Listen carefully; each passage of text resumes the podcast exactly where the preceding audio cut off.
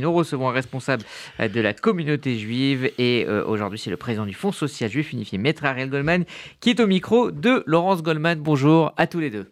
Bonjour Ariel Goldman. Bonjour. Dimanche prochain, 18 juin, se tiendra place du Trocadéro à Paris un événement exceptionnel organisé par le FSJUI, le CRIF, avec le concours de l'ambassade d'Israël à l'occasion des 75 ans de l'État d'Israël. Quel est l'objectif de ce rassemblement qui se veut à la fois festif et populaire? L'objectif, c'est d'abord de célébrer les 75 ans de l'État d'Israël, mais de les célébrer comme il se doit. Pas euh, caché, euh, pas dans une petite salle enfermée. Vous savez, cette place du Trocadéro, on y allait pour la libération de Gilad Shalit on y allait pour manifester sur le sort du procès qui n'a pas eu lieu de Sarah Halimi. On, on, y va pour des choses tristes, pour des choses dures. Et eh bien pour une fois, on peut y aller pour une chose positive, pour crier positivement à Israël Chai, pour crier J'aime Israël, pour se réjouir des accords d'Abraham, pour se réjouir des avancées technologiques d'Israël, pour se réjouir que ce pays si petit, si cher à notre cœur, que nos ancêtres ont prié où qu'ils soient, au Maroc, en Tunisie, en Pologne, trois fois par jour pour les plus pratiquants, ou une fois par an pour les plus traditionnalistes, l'année prochaine à Jérusalem, mais tout le monde a Israël au cœur. Alors pour une fois, on peut faire un peu comme ce que font les New-Yorkais, une fois par an la parade, on peut faire la parade place du Trocadéro, et je trouve que ce moment-là est important, et puis on, on pourra se dire, on l'a fait, on y est arrivé. Il y a des choses positives qui se passent entre la France et Israël, entre la communauté juive de France, bien sûr, et Israël. Quoi, par exemple, les choses positives entre la France et Israël? Bah, il y a une coopération euh, permanente, mhm. hein. d'abord sur le plan sécuritaire, euh, police, justice, euh, armée, et puis il y a des accords technologiques. il y a, je crois qu'il y a bientôt le salon du Bourget, où il a eu lieu, mais il, il suffit de voir les Israéliens qui se pressent. Moi, j'étais au salon récemment, enfin il y a quelques semaines, des de collectivités territoriales. Il y avait plein de stands israéliens. Donc voilà, il y a une relation qui, n'a pas toujours été celle-là. Hein. Moi, je suis peut-être un peu plus ancien que vous, mais je me souviens bien qu'il y avait un moment où aucun ministre français ne mettait les pieds en Israël. Il y avait un moment où il n'y avait pas d'échange économique ou scientifique entre la France et Israël. Ça s'est révolu. Il y a des échanges artistiques aussi. Alors bien sûr, il y a euh, euh, des ennemis, il y a euh, les idiots mal intentionnés du BDS. Ben, Ceux-là, on leur dit, venez faire la fête où vous voulez, mais nous, nous serons place du Trocadéro dimanche prochain, 18 juin, pour les 75 ans de l'État d'Israël que nous aimons.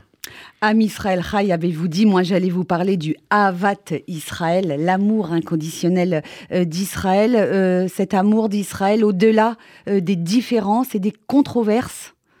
Bah, on parle du pays d'Israël. Le pays d'Israël, c'est celui qui élit un gouvernement comme celui qui manifeste contre ce gouvernement.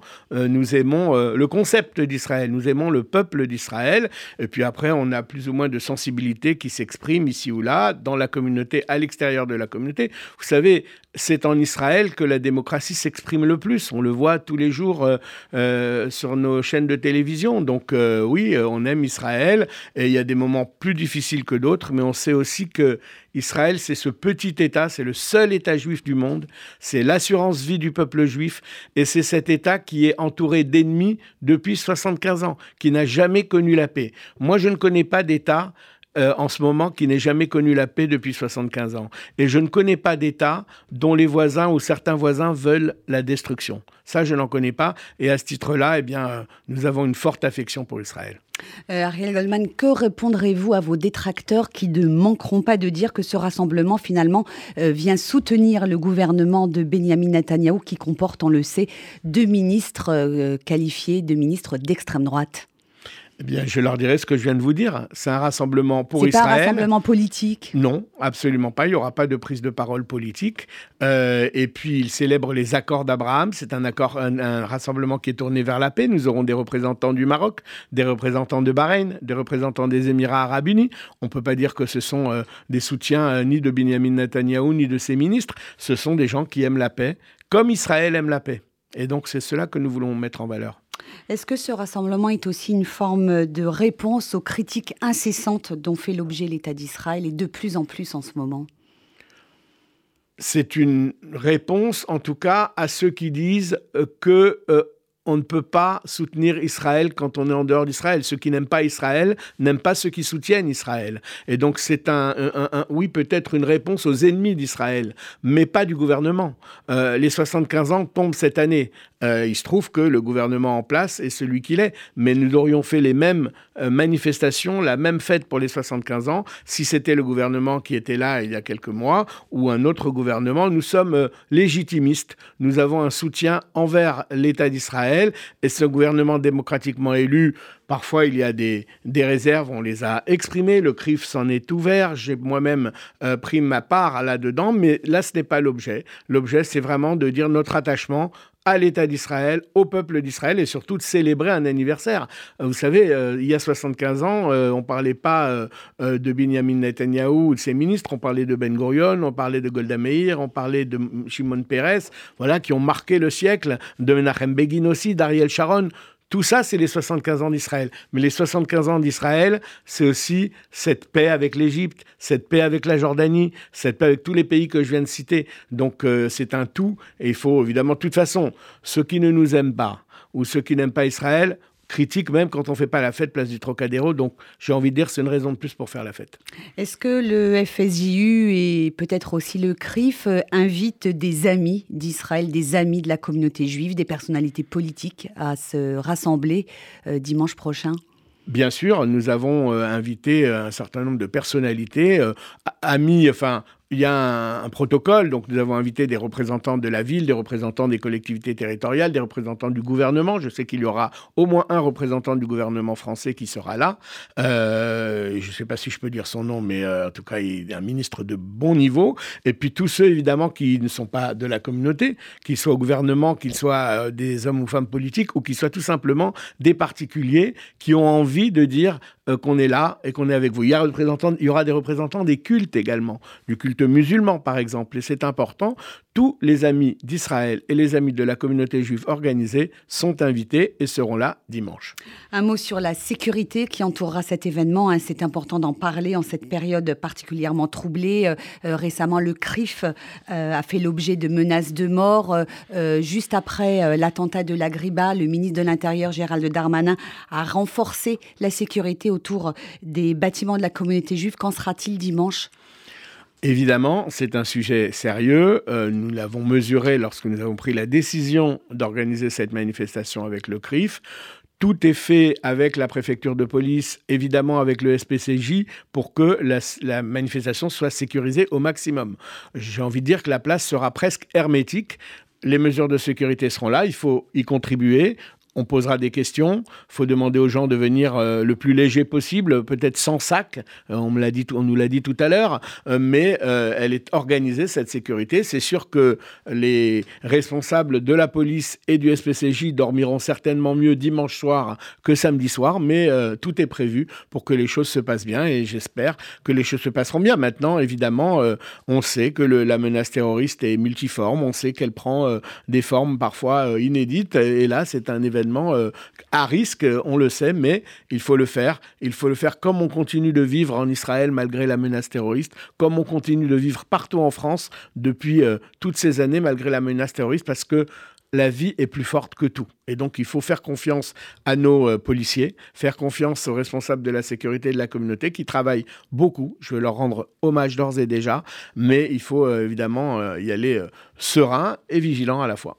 Ah, on va commenter, comme à l'accoutumée dans cette émission, l'actualité de ces derniers jours, en lien d'ailleurs avec ce qu'on vient de dire. Le congrès de l'ONU se tiendra dans deux semaines à Cordoue, en Espagne, et le délégué des Nations Unies pour la lutte contre l'antisémitisme, Miguel Moratinos, devrait présenter une motion qui dissocierait l'antisionisme de l'antisémitisme, rompant ainsi avec la définition de l'IRA.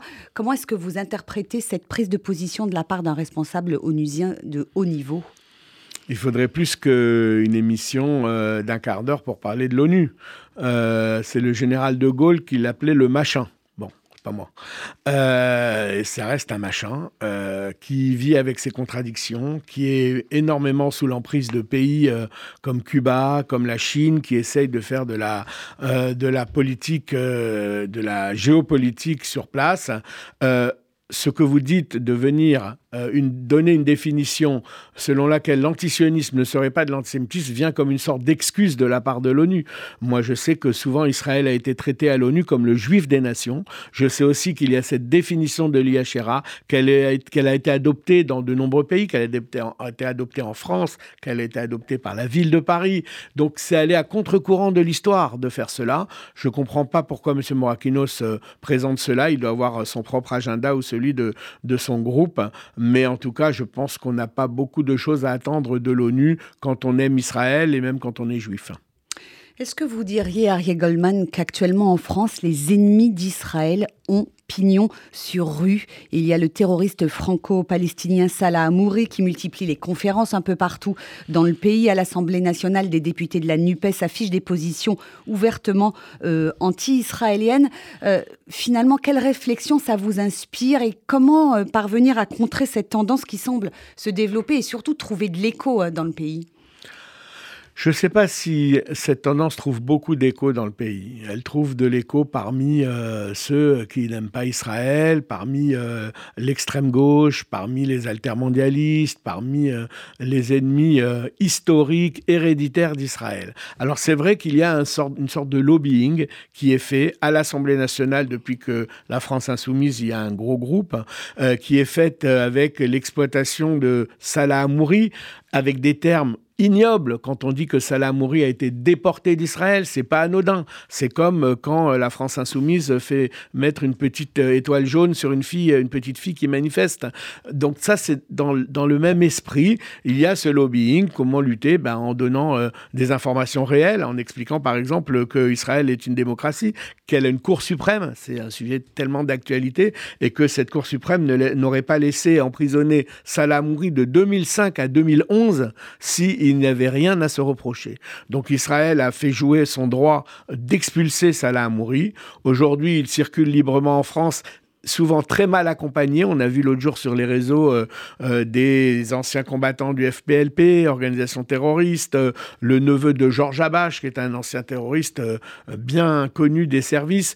Donc il y a effectivement cette ambiance. Je crois que les réseaux sociaux grossissent un peu l'effet réel dans la population. Vous savez, quand vous allez au marché ou vous allez dans le métro, si vous demandez qui est Salah Mouri, on ne saura pas qui c'est parce que c'est quelqu'un qui n'est pas intéressant.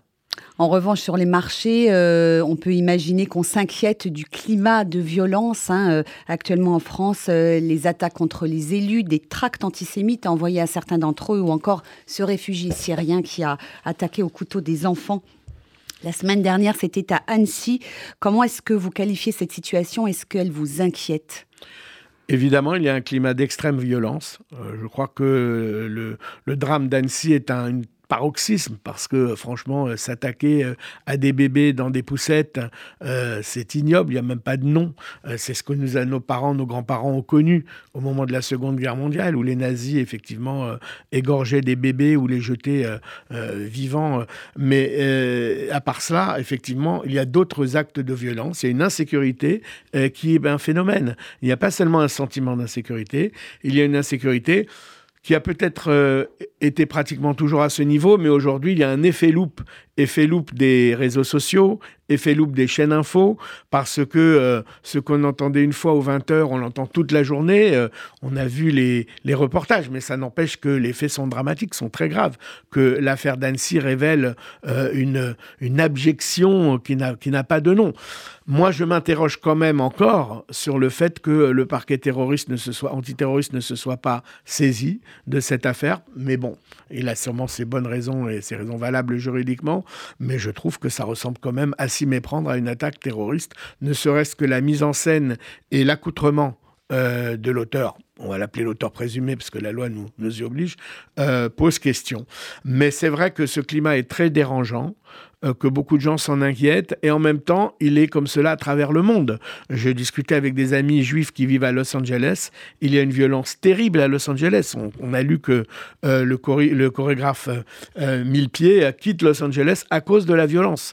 Donc c'est un phénomène mondial, et c'est un phénomène mondial. Je ne sais pas comment on peut le combattre, mais il faut le combattre, c'est sûr. Euh, je voudrais qu'on revienne sur cette polémique autour de la comparaison faite par euh, Elisabeth Borne, la Première ministre, entre le Rassemblement national et Pétain. Elle a dit que le, que le RN était l'héritier de Pétain. Elle a été recadrée par Emmanuel Macron, qui a dit que le combat contre l'extrême droite devait se faire sur le fond et non sur le plan de la morale. Est-ce que vous avez le sentiment que notre chef de l'État mesure bien l'enjeu de la lutte contre l'extrême droite? Je pense que le chef de l'État a toujours été extrêmement clair contre Vichy et contre Pétain. On se souvient, pardon de vous couper, qu'en 2018, il voulait honorer la mémoire du maréchal Pétain. Il y a eu une maladresse au moment euh, du centenaire de la guerre de 14-18. Il s'est expliqué aussi de cette maladresse. Il a été extrêmement clair au Veldiv en 2017. Il a renouvelé sa clarté à Pithiviers en 2022. Je pense que c'est un procès. C'est surtout les gens de la France insoumise qui disent qu'il veut réhabiliter Pétain. Moi, je n'ai pas entendu dans la bouche du président de la République qui veuille réhabiliter Pétain. Il a été très maladroit en 2018, je m'en suis même expliqué avec lui. Euh, c'est vrai. Donc, qu'est-ce qu'il pense sur le fond, euh, le président de la République bah, sur toutes ces, je, thématiques. Je, pense que je pense, enfin, je peux pas parler à sa place, bien évidemment, mais il a, dit tout ce qu'il pense.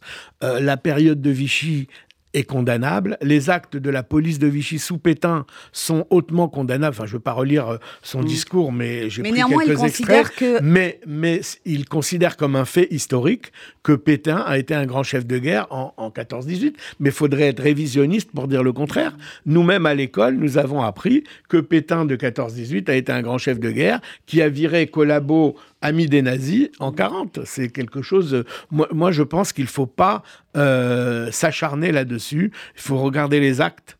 Et les actes, c'est ce que le président a fait en 2017 au Veldiv, j'y étais, en 2022 à Pithiviers. Et donc, il faut quand même euh, euh, savoir où sont ses vrais ennemis. Parce que si on se met à dire que Emmanuel Macron veut réhabiliter Pétain, euh, je ne sais pas ce qu'on fera avec ceux qui veulent vraiment réhabiliter Pétain. Et donc pas de malaise lorsque le président de la République dit euh, qu'il ne faut pas user de jugements moraux pour lutter contre l'extrême droite? Alors, je n'ai pas dit ça. D'abord, je pense qu'il l'a dit en Conseil des ministres, donc nous n'y étions pas. Euh, et je pense qu'Elisabeth Borne a eu bien raison pour le coup, et je voudrais être clair là-dessus, de dire que le Rassemblement national est l'héritier. On le voit avec sa frange, le GUD, les associations qui tournent autour, certains individus dont Marine Le Pen ne se débarrasse pas ou n'arrive pas à se débarrasser. Donc je pense que euh, Borne euh, a une sensibilité exacte, et je la partage. Pourquoi le président l'a-t-il recadré, C'est leur problème entre eux. Je n'ai pas à commenter cela dans ma fonction, mais ce qui est certain, c'est que euh, elle a raison de dire que le Rassemblement national est l'héritier. Maintenant, comment on lutte contre le Rassemblement national? C'est l'enjeu euh, des politiques, mais aussi c'est l'enjeu des associations. Et nous, nous pensons qu'il ne faut pas se compromettre, qu'il ne faut pas accepter euh, de, rassemblement, d'alliance.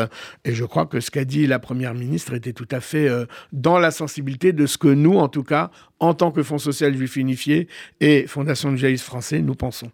Une dernière question, il nous reste deux minutes sur le Festival des cultures juives, un événement du département culture du FSU qui débute demain soir, salle Gaveau à Paris. Euh, le thème cette année, euh, itinérance, itinérance au pluriel. En quoi euh, cette notion illustre la culture juive, les cultures juives au sens large? Alors, ce festival fête ses 18 ans. Et c'est intéressant parce qu'il est inscrit depuis ses 18 ans ou presque au calendrier officiel de la ville de Paris. Itinérance au pluriel parce que les juifs eh ben, ont connu des itinérances. On en est tous euh, les purs produits. Et parfois, et partout où ils ont été itinérants, ils ont donné un peu de la culture juive et ils ont pris un peu de la culture locale. Il suffit d'entendre les musiques dans les mariages, il suffira d'entendre demain soir le concert de euh, Émile Zrian, qui est un grand euh, musicien de musique andalouse euh, réputé. les itinérants, c'est les juifs d'Inde, c'est les juifs de Chine, c'est évidemment les juifs des pays que nous connaissons plus proches de nous, Pologne, Maroc, Tunisie, etc. Donc je crois que c'est un beau thème parce qu'il est à la fois universel, il est tourné vers l'extérieur et il correspond à une réalité historique qui est que nous sommes toutes et tous même si j'aime pas euh, l'écriture inclusive, mais tous, allez, nous sommes tous euh, le fruit des itinérances de nos parents, de nos grands-parents et de nos arrière-grands-parents. Merci beaucoup Ariel Goldman d'avoir été euh, avec nous dans ce journal de RCJ. Je rappelle euh, les deux événements à venir, euh, des événements FSJU.